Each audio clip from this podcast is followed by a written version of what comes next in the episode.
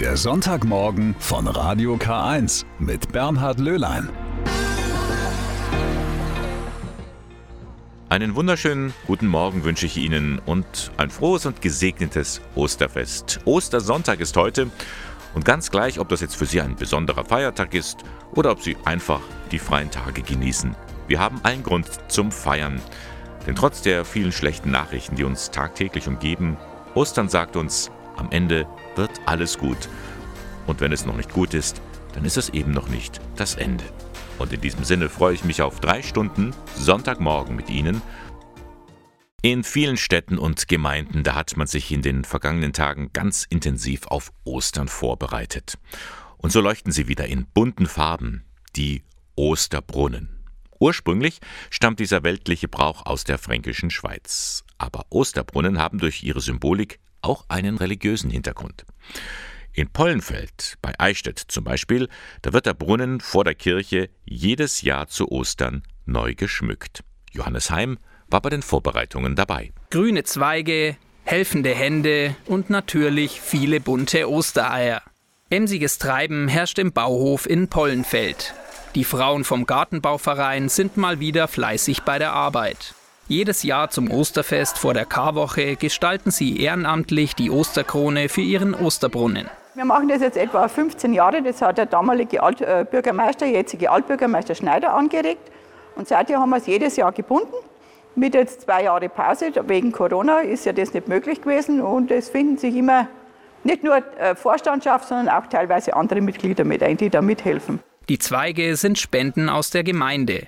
Ähnlich wie bei einer Erntedankkrone werden sie in kleinen Büscheln mit Draht um das Metallgestell gewickelt. Diesmal verwenden die Frauen Thujen, Eibe und Buchsbaum. Sie sind ein Symbol für die Auferstehung und das erwachende Leben. Ostern steht ja wieder für, für neues Leben. Deswegen nehmen wir ja auch die grünen Zweige, also die Pflanzen, die über den Winter grün geblieben sind oder im Frühjahr noch grün sind. Deswegen äh, nehmen wir ja diese Eibe oder den Buchs halt dann her und diese bunten, äh, farbigen Eier, die was man halt dann bemalt hat. Ursprünglich stammt der weltliche Brauch, den Osterbrunnen zu schmücken, aus der fränkischen Schweiz. Durch die bunten Brunnen sollte der Tourismus gefördert werden. Für Pfarrer Arnold Manuk hat der Osterbrunnen aber auch für die Kirchengemeinde eine besondere Bedeutung. Ostern hat natürlich mit Veränderung, mit Wandlung, Verwandlung und mit Befreiung zu tun. Von Tod ins Leben, vom Dunkel ins Licht.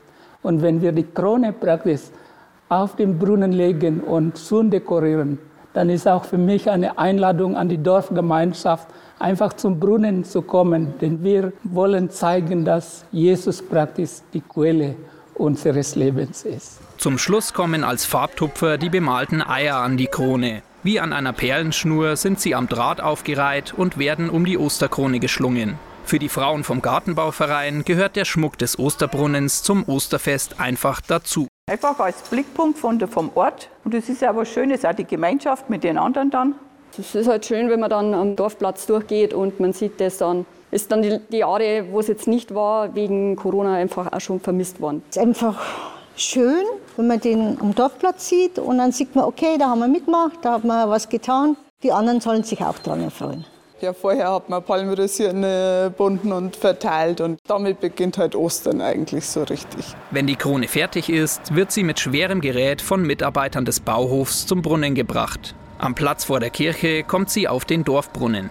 Pünktlich zum Osterfest soll daraus auch Wasser sprudeln. Ein Blickfang ist der Osterbrunnen der Frauen in Pollenfeld auf jeden Fall. Und ein buntes Zeichen für das höchste Fest im Kirchenjahr. Nun also erstrahlt er wieder, der Osterbrunnen in Pollenfeld. Den können Sie sich mal anschauen. Dort oder eigentlich fast überall in allen Städten und Gemeinden sind derzeit die Brunnen feierlich geschmückt. Die Ostertage, die nützen wir ja auch gerne, um mal wieder rauszugehen, um den Kopf frei zu bekommen von schlechten Nachrichten und um den Winter stimmungsmäßig endgültig zu vertreiben. So ein Osterspaziergang, der hat Tradition, steht schon in der Bibel. Da waren zwei Jünger an Ostern nach Emmaus unterwegs und mitten auf dem Weg dorthin trafen sie Jesus, den Auferstandenen. Wenn wir heute an Ostern spazieren gehen, dann können wir auch erfahren, wie das Leben neu aufbricht. Es grünt überall. Die Natur zeigt uns, worauf es ankommt. Der bekannteste aller Osterspaziergänge, der findet sich in Goethes Faust. Da sieht sich der gelehrte Doktor das bunte Treiben der Menschen an. Die kommen aus ihren Häusern und genießen den Frühling. Und das hören wir uns mal an. Das Gedicht Osterspaziergang von Johann Wolfgang von Goethe. Es liest Elisa de Monkey. Vom Eise befreit sind Strom und Bäche, durch des Frühlings holden belebenden Blick. Im Tale grünet Hoffnungsglück. Der alte Winter in seiner Schwäche zog sich in raue Berge zurück. Von dort her sendet er fliehend nur unmächtige Schauer körnigen Eises in Streifen über die grünende Flur. Aber die Sonne duldet kein Weißes. Überall regt sich Bildung und Streben. Alles will sie mit Farben beleben. Doch an Blumen fehlt's im Revier. Sie nimmt geputzte Menschen dafür. Kehre dich um, von diesen Höhen nach der Stadt zurückzusehen. Aus dem hohlen, finsteren Tor dringt ein buntes Gewimmel hervor. Jeder sonnt sich heut so gern. Sie feiern die Auferstehung des Herrn, denn sie sind selber auferstanden, aus niedriger Häuser, dumpfen Gemächern, aus Handwerks- und Gewerbesbanden, aus dem Druck von Giebeln und Dächern, aus der Straßen quetschender Enge, aus der Kirchen ehrwürdiger Nacht, sind sie alle ans Licht gebracht. Sieh nur, sieh, wie behend sich die Menge durch die Gärten und Felder zerschlägt, wie der Fluss in Breit und Länge so manchen lustigen Narren bewegt, und bis zum Sinken überladen entfernt sich dieser letzte Kahn. Selbst von des Berges fern Faden blinken uns farbige Kleider an. Ich höre schon des Dorfs Getümmel, hier ist des Volkes wahrer Himmel. Zufrieden jauchzet groß und klein. Hier bin ich Mensch, hier darf ich sein. Ja, hier bin ich Mensch, hier darf ich's sein. Der Osterspaziergang von Johann Wolfgang von Goethe. Eine gute Anregung für heute Nachmittag. Na, daraus wird wohl nichts mehr.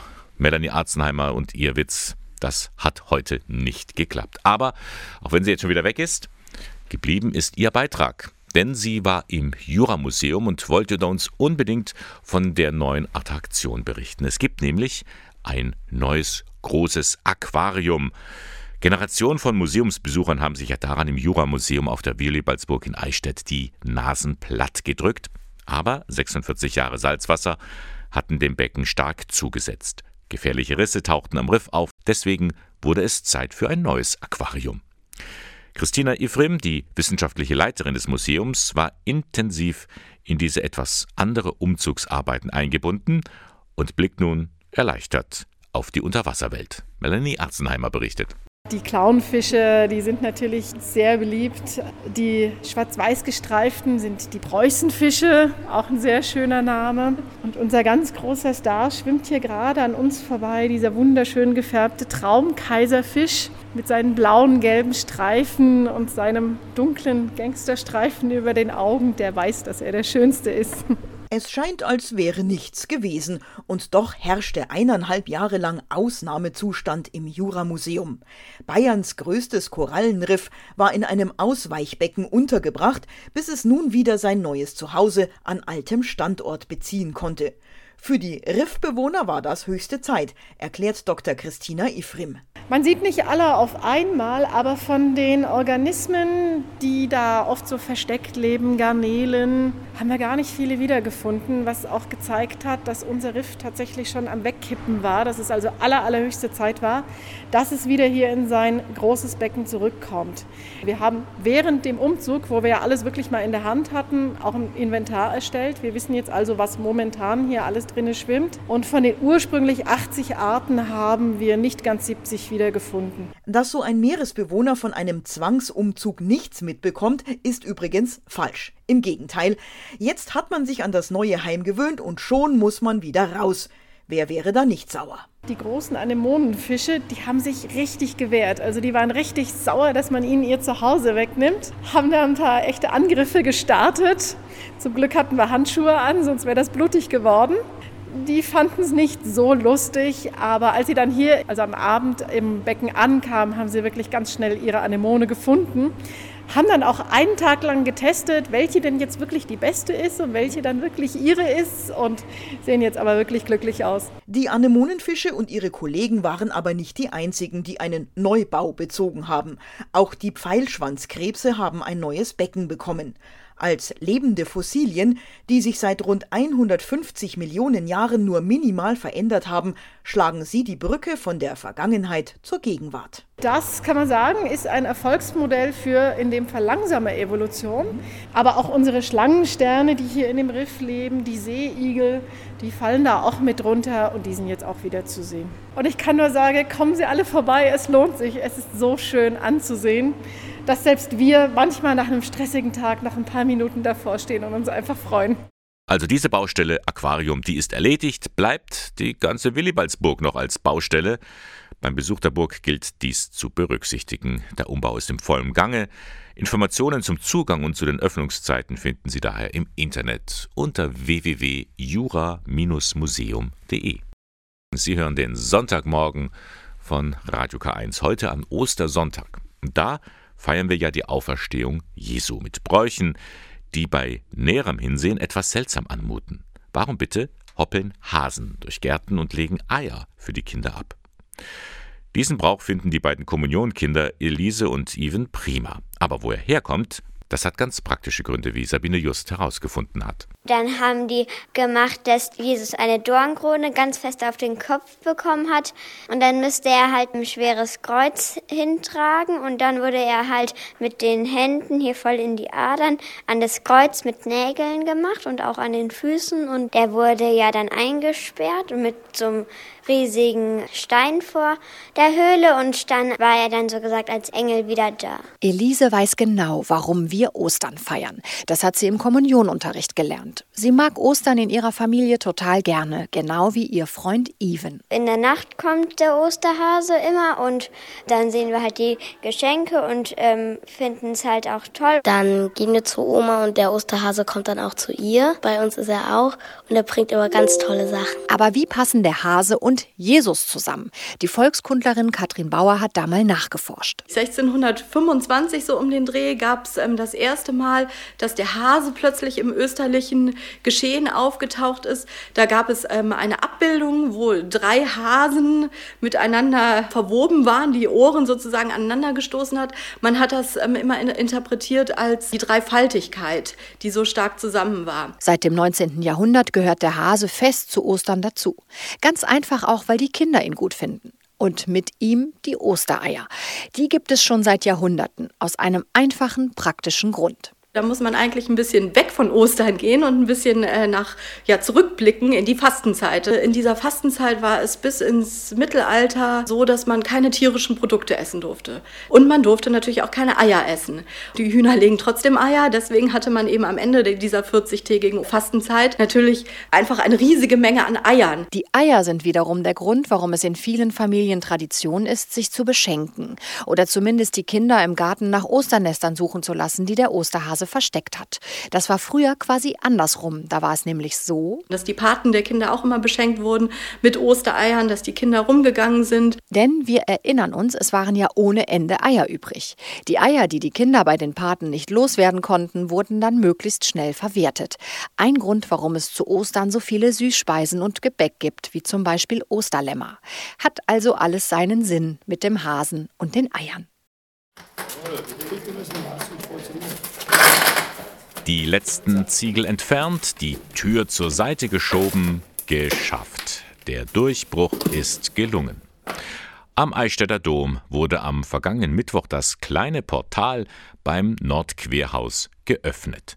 50 Jahre lang war diese Tür von außen verschlossen, innen war der frühere Zugang zugemauert. Nun soll an diese Stelle ein Aufzug kommen, erklärt Architekt Hermann Keim. Wir konnten hier nicht mit Rampen arbeiten, mussten einen Aufzug nehmen. Aufzug ist das Einzige, was man irgendwie alleine benutzen kann, also äh, ohne Begleitperson bei der Höhe und irgendwie damit man den irgendwie äh, selbstständig benutzen kann. Das Portal bleibt erhalten, bei Bedarf öffnet es sich und dann kommt dahinter der Fahrstuhl zum Vorschein, sehr dezent natürlich. Also wir haben versucht, eben die Störungen zu minimieren, dass also gerade bei irgendwelchen liturgischen Handlungen also nicht dann irgendwie da der Aufzug rappelt und scheppert und klappert. Das ist auch einer der Gründe, warum wir gesagt haben, wir können auf gar keinen Fall einen Glasaufzug machen, damit wir irgendwie hier nicht irgendwie so eine Lichtorgel hoch und runter fahren haben. Aber es ist jetzt nicht so eine grelle Beleuchtung, die dann irgendwie unten bei der Messe zum Beispiel stören würde, falls da jetzt gerade jemand dann den Aufzug benutzen will. Eineinhalb Höhenmeter werden so überbrückt. Über diesen neuen barrierefreien Zugang freut sich vor allem der Diözesanverantwortliche für inklusive Pastoral, Alfred Grimm. Die Kirche hat ein deutliches Signal gesetzt, Menschen sind uns wichtig, der Mensch ist der Weg der Kirche, Menschenrechte sind uns wichtig, die Teilhabe von Menschen ist uns wichtig. Wenn die Bischofskirche barrierefrei gestaltet wird, motiviert es natürlich auch die Pastoralräume in ihrem Bereich, eine barrierearme oder mehrere barrierearme Kirchen zu haben. Und auch Katrin Wintergerst von der offenen Behindertenarbeit der Caritas in Eichstätt ist begeistert. Also es ist erstens eine Erleichterung und zweitens freut es mich einfach, dass äh, an die Barrierefreiheit gedacht wird, weil äh, oft es in denkmalgeschützten Häusern oder denkmalgeschützten Kirchen, wie es in Eichstätt ja viele gibt, das Barrierefreiheit nicht so leicht umzusetzen und deswegen ist es toll, dass man sich da Gedanken gemacht hat und dass das jetzt umgesetzt wird, auch mit Denkmalpflege in Kombination und dass das möglich gemacht wird, freut mich sehr. Rund 380.000 Euro kostet alles zusammengerechnet dieser Aufzug. Das trägt die Diözese 80.000 Euro davon aber müssen über Spenden finanziert werden, erklärt Domkapitular Reinhard Kürzinger, der für den Dom zuständig ist. Für ihn ist der Einbau eines Aufzugs auch eine kirchenpolitische Entscheidung. Wir wollen einfach älteren Menschen oder Menschen mit Behinderung einen barrierefreien Zugang möglich machen. Übrigens auch Familien, die mit dem Kinderwagen vielleicht zum Familiengottesdienst kommen. Der Eichstätter Dom, der liegt wie so auf einem Podest und entweder muss man Treppen hoch oder Treppen runter. Also das ist sicher jetzt eine große Erleichterung, vor allen Dingen für ältere Menschen. Und das sind ja auch die, die uns noch treu die Stange halten, was den Gottesdienstbesuch angeht. Tja, und die müssen sich auch noch ein wenig gedulden. Die Renovierungsmaßnahmen am Dom, die gehen weiter. Bald geht man an den dritten und letzten Bauabschnitt heran. Das ist der Ostchor mit den Türmen. Geöffnet wird der Dom wohl erst wieder an Ostern in zwei Jahren. Haben Sie es gesehen? Die Passion bei RTL am vergangenen Mittwoch im Fernsehen, live vom Essener Dom. Ehrlich gesagt, ich war ein bisschen enttäuscht von den schauspielerischen Leistungen. Da kann man bei den Oberammergauer Passionsspielen sicher mehr erwarten. Die finden dieses Jahr wieder statt. Und wie Jesus selbst da seinen Tod am Kreuz und Auferstehung erlebt hat, das weiß wohl keiner besser als der Jesusdarsteller der Oberammergauer Passionsspielen, Frédéric Maillet. Wie er Kreuzestod und Auferstehung wahrnimmt, darüber hat er mit Gabriele Höfling gesprochen. Wir haben einen Menschen namens Jesus vor deinen Richterstuhl gebracht, mit der Bitte, jenen zum Tode zu verurteilen. Was hat er getan? Er gibt sich für den Messias, den König Israels, aus. So klingen die berühmten Oberammergauer Passionsspiele. Und so kann sich Jesus-Darsteller Frederik Mayet besonders gut in seine Figur hineinversetzen. Und wenn man in der Kirche ist und dann die Texte hört, man hat einfach Bilder im Kopf dazu. Also man weiß äh, für sich irgendwie, wie sich, das, wie sich so eine Situation vielleicht dargestellt oder angefühlt hat. Und man hat ein Gefühl, zur Gefangennahme. Man hat ein Gefühl zum, zum Ölberg und die Verzweiflung, die da Jesus da verspürt. Doch das Geheimnis von Ostern ist, es bleibt nicht bei Jesu Tod am Kreuz. Mit der Auferstehung erlöst Gottes Sohn alle Menschen. Für Schauspieler Frederik Mayet eine Riesenherausforderung. Das Darstellen eines Auferstandenen, eines Menschen, der praktisch wiederkommt, das, das ist ein anderer Zustand, glaube ich. Und das ist natürlich wahnsinnig schwer darzustellen auf der Bühne. Die Botschaft der Auferstehung dagegen ist für Frederik Mayet ganz klar und wäre so leicht umzusetzen. Wenn du die Gesetze hältst, du sollst nicht töten, du sollst nicht stehlen, du sollst nicht Ehe brechen, das ist ganz einfach, dann hätten wir das Reich Gottes auf Erden. Da ist der Jesus ganz konkret und wir haben manchmal so das Gefühl, der Jesus redet von irgendwas in der Zukunft, was irgendwann mal wo ist, das, das meint er nicht, der ist im Hier und Jetzt. So geht die Auferstehung jeden etwas an, Gedanke des Hauptdarstellers nicht nur zu Ostern. Jesus ist für was gestorben, für seine Botschaft und die Menschen, wir sind dazu berufen oder wir Christen, das praktisch äh, irgendwie weiterzuleben oder weiterzutragen. Und das ist für mich eigentlich die Auferstehung. Bald ist die Premiere, am 14. Mai geht es los mit den Oberammergauer Passionsspielen und die gehen dann noch bis zum 2. Oktober. Es waren zwei pandemiebedingte Ausnahmejahre. Nun kehrt zu Ostern ein Stück Normalität in den Vatikan zurück. Gleich nachher um 12 Uhr wird Papst Franziskus wieder den Segen Urbi et Orbi sprechen. Und der Segen des allmächtigen Gottes, des Vaters und des Sohnes und des Heiligen Geistes. Amen. Amen. So wie hier an Weihnachten wird er den Segen vom Balkon des Peterdoms aus spenden.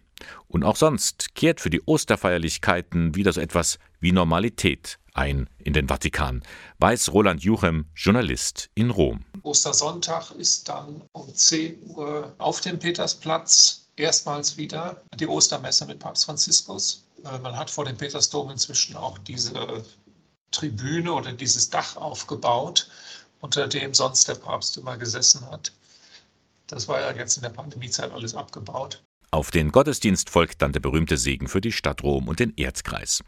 Und da wird Franziskus wohl auch die großen Konfliktherde der Welt erwähnen, wie den Krieg in Europa. Mindestens in der Ansprache zum Urbi et Orbi Segen wird die Ukraine eine maßgebliche Rolle spielen, aber natürlich auch andere Konfliktgebiete. Also der dritte Weltkrieg in Stücken, von dem Franziskus ja schon seit Jahren spricht, der findet ja auch andernorts statt. Also Myanmar, Syrien, Jemen, äh, Lateinamerika zum Teil, Mali und, und, und. Schon an Gründonnerstag und Karfreitag hielt Franziskus Gottesdienste.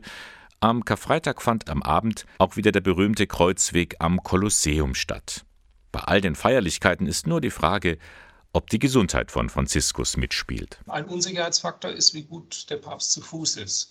Bei der Malta-Reise hat man ja gesehen, dass er doch erhebliche Knieprobleme hat. Also da muss man jetzt halt gucken, wie viel er denn tatsächlich laufen kann bei den Gottesdiensten oder ob er sozusagen einen Shortcut nimmt, eine Abkürzung direkt zum Altarraum oder ob er vielleicht irgendwann auf so einem kleinen Podest gefahren wird, wie das zuletzt bei Johannes Paul II. der Fall war. Am meisten würde es wohl Franziskus selbst bedauern, wenn er nicht alles wie gewohnt mitmachen kann. Also es sind halt, wie gesagt, die, die Gehbeschwerden, die er hat, von, so von seinem Willen und geistig will er das alles durchziehen. Und Sie können nachher live dabei sein. Ostern in Rom mit Papst Franziskus. Der Gottesdienst wird nachher um 10 Uhr live von der ARD übertragen, der Segen dann um 12 Uhr im ersten. Sie gehören zum Osterfest einfach dazu. Ostereier.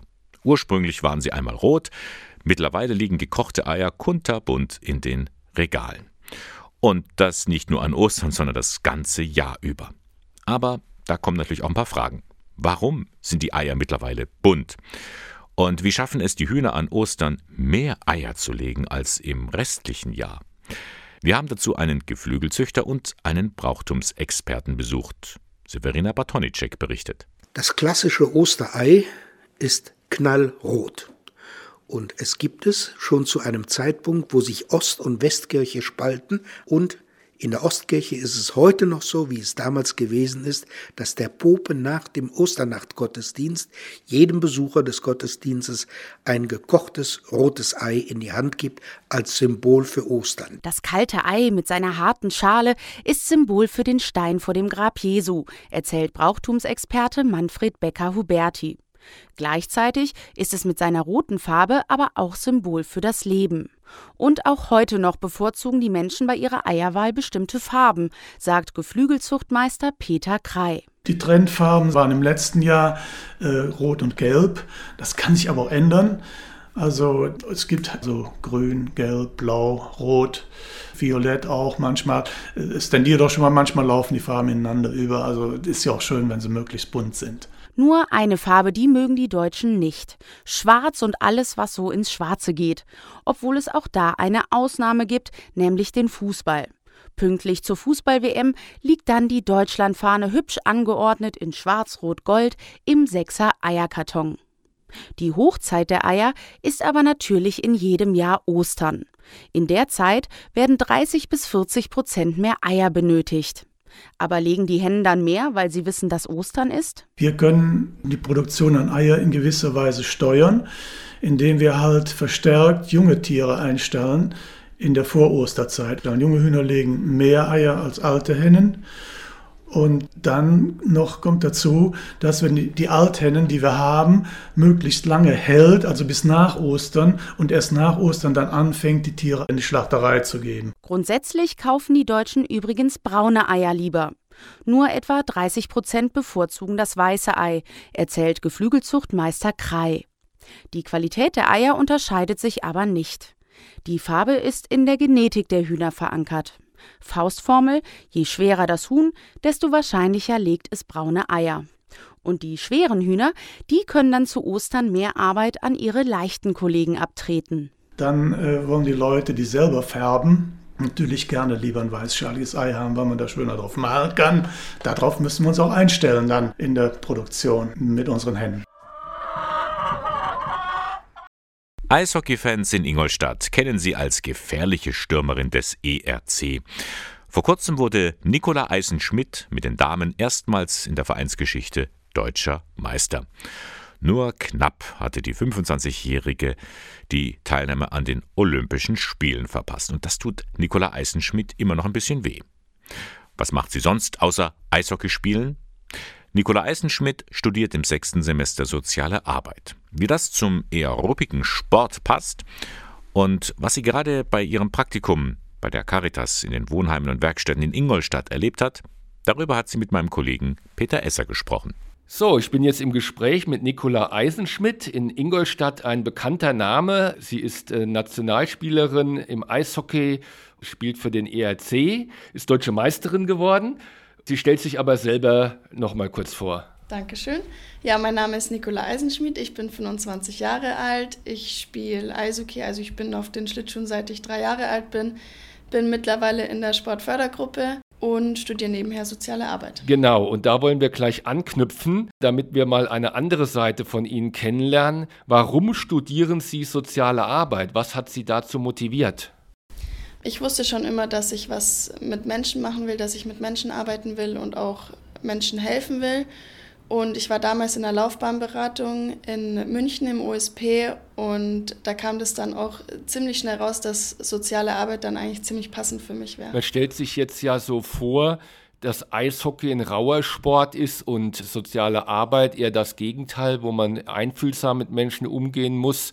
Aber es gibt durchaus Gemeinsamkeiten, wo bestimmte Fähigkeiten in beiden Bereichen gefragt sind. Ja, genau. Also würde ich auch sagen, andere Menschen motivieren und auch gerade in meiner Rolle. Ich bin auch A-Kapitänin in meiner Mannschaft und da muss ich auch öfter mal vermitteln zwischen zwei Parteien und das mache ich auch gern und ich freue mich auch immer, wenn ich da dann helfen kann. Haben Sie denn in sozialer Arbeit schon ein berufliches Ziel vor Augen? Noch nicht, ich habe mich noch nicht festgelegt. Okay, aber Sie hatten sich entschieden, hier ein mehrmonatiges Praktikum zu machen in den Caritas Wohnheimen und Werkstätten Ingolstadt. Wie ist es denn dazu gekommen? Das Praktikum, das wird ja von der Hochschule vorgeschrieben, dass man das machen muss, das Praxissemester. Ich habe mich dann eben ein bisschen informiert. Ich kenne die Jugendarbeit von meinen Kommilitonen und Kommilitoninnen. Ich habe auch früher schon mit Menschen mit Behinderung gearbeitet und war auch schon im Kindergarten. Und da wollte ich dann auch einfach mal ein anderes Feld kennenlernen. Und was tun Sie hier im Praktikum, beziehungsweise man muss fast schon fragen, was haben Sie hier getan, weil sie ist äh, kurz nach Ostern dann beendet. Was war Ihre Tätigkeit hier? Ähm, ich habe viel mit den Klienten gesprochen. Ich bin zu Arztterminen mit denen gefahren. Ich ich habe sie besucht, ich bin mit einem Klienten, ne, habe ihm geholfen beim Umzug, also querbeet, alles Mögliche. Gibt es etwas, was Sie hier besonders beeindruckt hat, Lebensgeschichten oder was Ihnen in Erinnerung bleiben wird von diesem Praktikum? Also als ich ins Praktikum gekommen bin, ich habe das nicht miterlebt, aber der Klient hat mir das dann erzählt, dass er einen kalten Entzug durchgemacht hat, dass er sich dazu entschlossen hat, dass er aufhört zu trinken und dann hat er sich in sein Zimmer gesetzt und hat auch wirklich keinen Schluck Alkohol mehr zu sich genommen. Und das fand ich sehr interessant, weil es ja doch auch gefährlich werden kann. Sie gehen jetzt wieder zurück ins Studium und spielen natürlich weiter Eishockey. Gibt es im Eishockey etwas, was Sie noch nicht erreicht haben, was Sie noch erreichen wollen? Ja, ich würde gerne noch zu den Olympischen Spielen. Das wäre schon ein großer Traum und ich hoffe, dass der auch in Erfüllung geht. Der Traum von Nicola Eisenschmidt, auch wenn sie noch nicht weiß, wo genau sie einmal arbeiten will. Soziale Arbeit scheint genau das Richtige für sie zu sein. All Through the Night besingt Cindy Lauper und durch die Nacht geht es auch am kommenden Samstag, 23. April, bei der Nacht der Lichter in Eichstätt. Eine Lichterfeier unter freiem Himmel mit Gebeten und Gesängen aus Tesset. Dazu lädt das Bistum ein in den Innenhof der Abtei St. Walburg. Die Nacht der Lichter, das war schon immer der große Renner im Eichstätter Dom, sagt Steffen Marcel Bremmert, Referent für jugendpastorale Projekte. In den früheren Jahren waren wir immer im Dom, natürlich mit vielen tausenden Menschen. So 4000 Menschen kamen da über den ganzen Abend verteilt. Und dieses Jahr wird es natürlich deutlich kleiner werden. Der Dom ist geschlossen und so haben wir gesagt, wir gehen jetzt nach St. Walburg in den Innenhof. Das ist ein schöner Ort auch bei uns in Eichstätt und feiern dort die Nacht der Lichter. Eine Nacht der Lichter Leid sozusagen unter freiem Himmel. Bereits zum zweiten Mal wird das in der Abtei St. Walburg angeboten und das wird auch diesmal bestimmt wieder sehr stimmungsvoll. Also es gibt Gesänge und Gebete aus TC und dort wird es auch Lichtinstallationen geben äh, Feuerkörbe sind geplant und die Menschen können auch Kerzen von zu Hause mitbringen. Und so wollen wir eben ein stimmungsvolles Ambiente dort schaffen, um ein Stück weit auch in dieser schwierigen Zeit eben ein, ein Licht in die Welt zu bringen und ein Stück weit auch den Leuten einen Zugang zu Gott zu geben, der ihnen vielleicht jetzt im Alltag im Moment nicht mehr so gelingt. Vorbild für diese Nacht der Lichter ist die Lichterfeier in der Ökumenischen Gemeinschaft von Tessé in Frankreich. Die Veranstaltung am kommenden Samstag wird von ehemaligen und aktuellen Schülerinnen und Schülern des Gabriele-Gymnasiums musikalisch umrahmt. Am Ende steht dann ein ökumenischer Einzelsegen an durch verschiedene Seelsorgerinnen und Seelsorger. Ein Hauch von Tessé weht also durch Eichstätt bei der Nacht der Lichter am kommenden Samstag, 23. April ab 19.30 Uhr im Innenhof der Abtei St. Walburg.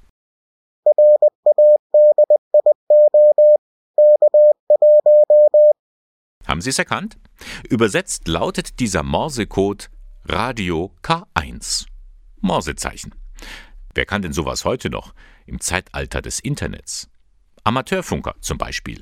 Die beherrschen diese Technik, um mit Menschen in aller Welt Kontakt aufzunehmen. Morgen am 18. April ist der Weltamateurfunktag. Auch in Ingolstadt gibt es einen Ortsverein Charlie 05. Vorsitzender Hermann Buxeder war schon als Kind von diesem Hobby begeistert. Ich habe das als Bub mitgekriegt. Da hat ein Nachbar einen Gittermasten aufgebaut im Garten und es war ein Blinder, also ein blinder Funkamateur. Da habe ich das kennengelernt. Und nachher, wie ich Funkelektronik gelernt habe, dann habe ich das auch richtig verstanden alles. Die Faszination ist bis heute geblieben. Wenn Hermann Buxeder morgens um sechs sein Funkgerät einschaltet, weiß er noch nicht, mit wem er im Lauf des Tages in Verbindung kommen wird. Das ist ja die Überraschung. Es kann sein, dass wir jetzt mit Österreich oder dass ich, wenn ich über die Zugspitze gehe, dass ich bis Bozen komme. Das kommt noch auch passieren. Oder aber ich komme auf, auf Thüringen. Irgendeiner kann sich immer melden wenn, wenn ich rufen da. Oder also ruft der andere und ich melde mich. Aber ich weiß nie im Voraus, wer das ist. Einmal ist ihm sogar ein ganz besonderer Clou gelungen. Das war jetzt die Funkverbindung mit der Neumeier 3 Station in der Antarktis. Das hat nicht jeder und viele sind dann nachher neidig, weil man die Verbindung geschafft hat. Weil die Station ist auch nicht dauernd empfangsbereit. Die sind nur zu manchmal zu bestimmten Zeiten, wenn, die, wenn sie halt gerade mal Zeit haben, lassen sie ans Funkgerät setzen und nachher auch funken können. So findet man Freunde über Grenzen hinweg. So rettet man aber auch Leben.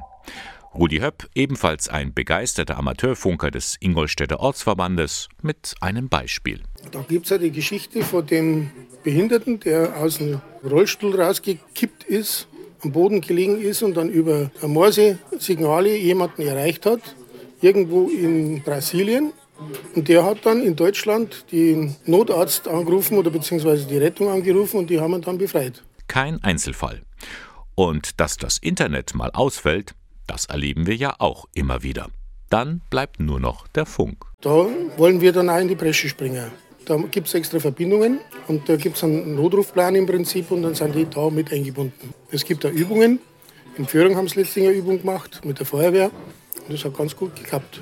Amateurfunker kennen keine Vorurteile, Hautfarbe oder Religion spielen keine Rolle. Man kann miteinander sprechen, morsen, die Verständigung klappt über Grenzen hinweg. Eine Ausnahme gibt es derzeit, kein Kontakt mit der Ukraine. Aus gutem Grund, sagt Hermann Buxeder. Man kann ja unsere Sender, also die Standorte, kann man, die Sender kann man einpeilen. Durch zwei Peilstellen kann man einen Kreuzpunkt ausmachen, wo der Sender steht und dann ist er dran. Und da steht nämlich auch das Leben drauf. Und darum ist vom Bundesverband die Empfehlung ausgegeben worden, mit ukrainischen Funkamateuren nicht zu funken. Und daran halten sich Amateurfunker, denn der Ehrenkodex wird bei ihnen großgeschrieben, auch beim Ortsverband Ingolstadt. Den erreichen Sie, wenn Sie jetzt nicht gerade als Funker unterwegs sind, im Internet unter amateurfunk-ingolstadt-c05.de. Gleich nach um 11 Uhr können Sie da live das wöchentliche Radioprogramm hören vom Deutschen Amateur Radio Club. Das ist die größte Vereinigung von Funkamateuren in Deutschland und Europa. Klicken Sie da einfach mal im Internet auf den Reiter Medien.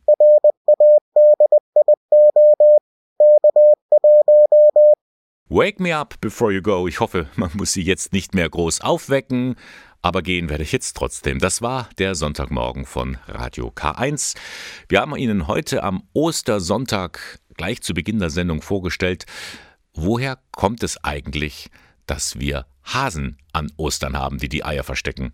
Die Volkskundlerin Katrin Bauer mit einer Erklärung. 1625 so um den Dreh gab es ähm, das erste Mal, dass der Hase plötzlich im österlichen Geschehen aufgetaucht ist. Da gab es ähm, eine Abbildung, wo drei Hasen miteinander verwoben waren, die Ohren sozusagen aneinander gestoßen hat. Man hat das ähm, immer in, interpretiert als die Dreifaltigkeit, die so stark zusammen war. Und dann haben wir Ihnen Neues vom Eichstätter Dom berichtet. Da ist es zu einem Durchbruch gekommen im wahrsten Sinne des Wortes. Die Pforte im Norden ist geöffnet worden. Dort soll in Zukunft ein barrierefreier Zugang errichtet werden.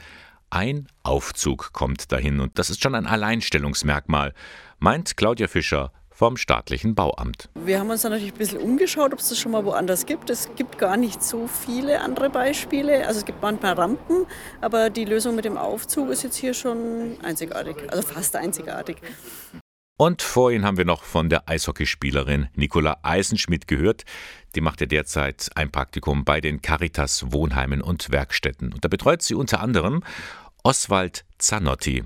Der Klient lebt in der Einrichtung und er hat die Eishockeyspielerin sehr positiv erlebt. Eine ganz liebe, nette junge Frau.